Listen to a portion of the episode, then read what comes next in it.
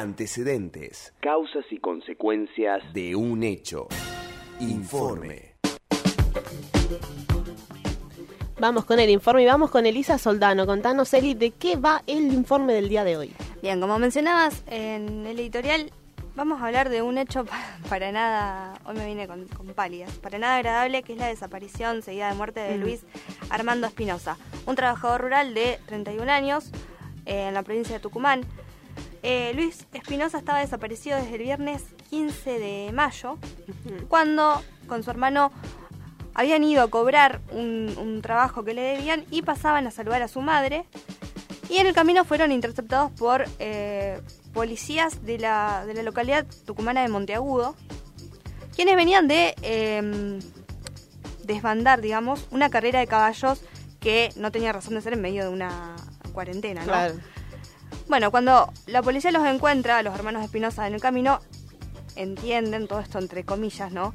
Que eh, formaban parte de esta carrera y eh, los, los detienen, los golpean. Particularmente lo golpean a Juan Espinosa, el hermano de Luis. Eh, lo empiezan a golpear feo la policía y ahí es cuando Luis intercede para tratar de, de separarlos y explicando que eh, no tenían nada que ver con esta carrera, que venían de cobrar, que...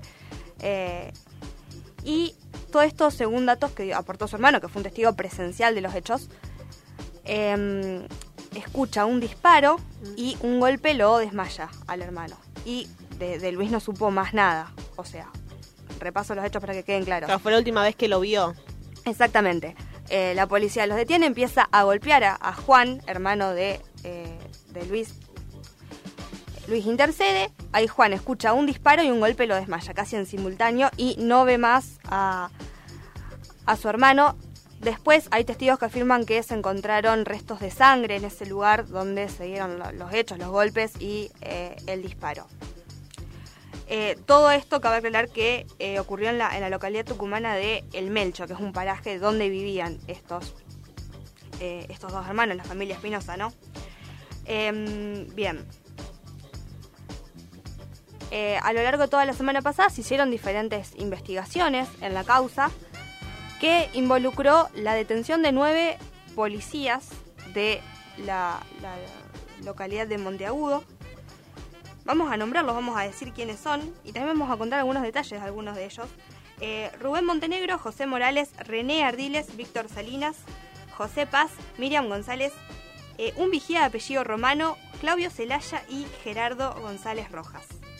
Estos dos últimos, Claudio Celaya y Gerardo González Rojas, ya tenían denuncias por violencia policial seguida de muerte. Porque en el año 2018, eh, un joven llamado Alan Andrada, también de Tucumán, eh, de la localidad de Simoca, había sido detenido cuando su madre lo va a ver al- a, la, a la comisaría, lo encuentra fuertemente golpeado. eh, bueno, después de pagar una- la, la correspondiente fianza, para nada barata, dicho sea de paso, eh, lo llevan, lo llevan a su casa. El, el chico seguía con, con muchos dolores, muchos golpes, dolor de cabeza. Pasados unos días eh, lo, lo internan y descubren que tenía una hemorragia eh, cerebral que ya llevaba un tiempo, producto de estos golpes que recibió en la comisaría. El cuadro se complica, lo internan y termina falleciendo por eh, los golpes que recibió por parte de estos dos eh, policías que, reitero, Claudio Zelaya y Gerardo González Rojas. O sea que ya tienen eh, Antecedentes, digamos. antecedentes de violencia policial. Bien, eh, dije anteriormente que a lo largo de toda la, la semana pasada se realizaron diferentes investigaciones en el marco de esta causa. Eh, dos de estos policías que fueron sometidos a interrogatorios, allanamientos donde se secuestraron armas, celulares. eh, dicho sea de paso, también se, eh, se encontraron restos de sangre en un auto correspondiente, en una camioneta Kangoo. Se van a realizar los peritajes, bueno, todavía es muy pronto para que estén los resultados, pero se va a cotejar si esa sangre corresponde con el ADN de, eh, de de Espinosa. En caso de que corresponda, bueno, ya sería una prueba fundamental en el marco de la investigación porque eh, sería un dato Sí, bastante... no es un detalle menor encontrar No, para sangre. nada. Cuando, eh, particularmente cuando en el marco de este operativo la policía se estaba desplazando en eh, un auto policial, ¿no? No en un auto particular. Mm. O sea que deberán explicar cómo llegó esa sangre a ese auto. Bien, eh, bueno, el, pasado jueves, en el marco de estas investigaciones, dos de estos policías rompen el pacto de, silencio y eh, Ardiles y Paz son los dos policías que, rompen este pacto de silencio y reconocen que eh, ocultaron, ocultaron, vamos a decirlo entre comillas, no fueron las palabras que usaron ellos, el, cuerpo de, de Espinosa en eh, una zona fronteriza entre Tucumán y Catamarca. Una zona que dicho sea de paso, y están invitados los oyentes a, a googlear, hay una periodista de, de Tucumán, eh, Mariana Romero, que sigue, eh, siguió mucho el caso y pudo tomar imágenes de todo lo que fueron estas semanas, las manifestaciones de los familiares, y ahí puede verse un poco eh, el lugar donde ayer encontraron el cuerpo. Es una zona montañosa de acantilados, con mucha niebla. según los testimonios, hacía mucho frío en el día de ayer. Eh, bueno, un lugar donde también circular es bastante peligroso, porque reitero, montañas, acantilados, eh, niebla, en los videos se puede apreciar bien todos estos detalles que estoy describiendo, como parecerse también una, una dimensión de las dificultades de realizar un trabajo de, investigación en ese lugar y también pensar un poco en, el rol de la familia, ¿no? Eh, ayer leía testimonios de- de- del hermano y de, más, familiares de, de Espinosa que contaban que eh, lo que fue reconocer el cuerpo, tuvieron que Claro. bajar por esos precipicios con todos los materiales, eh, los mecanismos de seguridad correspondientes.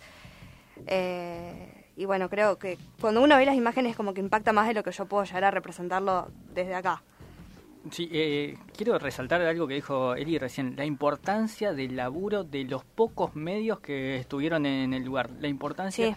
¿Por qué? Porque eh, escuchaba durante la semana medios, los pocos, poquísimos, poquísimos medios nacionales que quisieron contactar a gente en el lugar eh, para hacer algún tipo de entrevista, ah, no podían hacerlo porque no había señal en el lugar. Claro. De, de tan, de tal aislamiento a esto lo sumo de, de por qué la, la animosidad del accionar policial sobre un- una carrera de caballo que obviamente sí, según la legalidad está totalmente prohibido, pero oh, Sí. hay, hay alguna eh, algún peligro certero en ese en esa ruptura de la cuarentena. Pero y, te- y también lo- lo- los métodos es necesario ir a, Ni hablar de eso. con- a tirar tiros, a- con ese con ese extremo de violencia eh, es totalmente injustificado.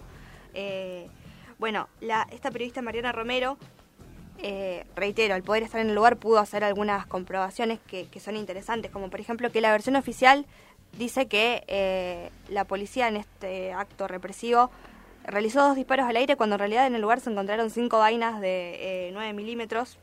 Ya es un dato que, que desmiente. Bueno, para cerrar un poco, en el pasado jue- eh, sábado, ayer, eh, encontraron el cuerpo de, de Luis Espinosa.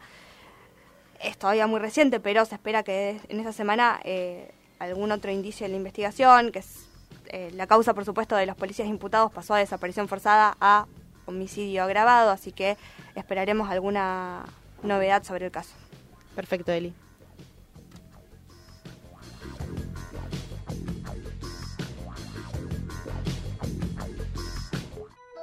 Estudie, tenga valores, aprenda a respetar.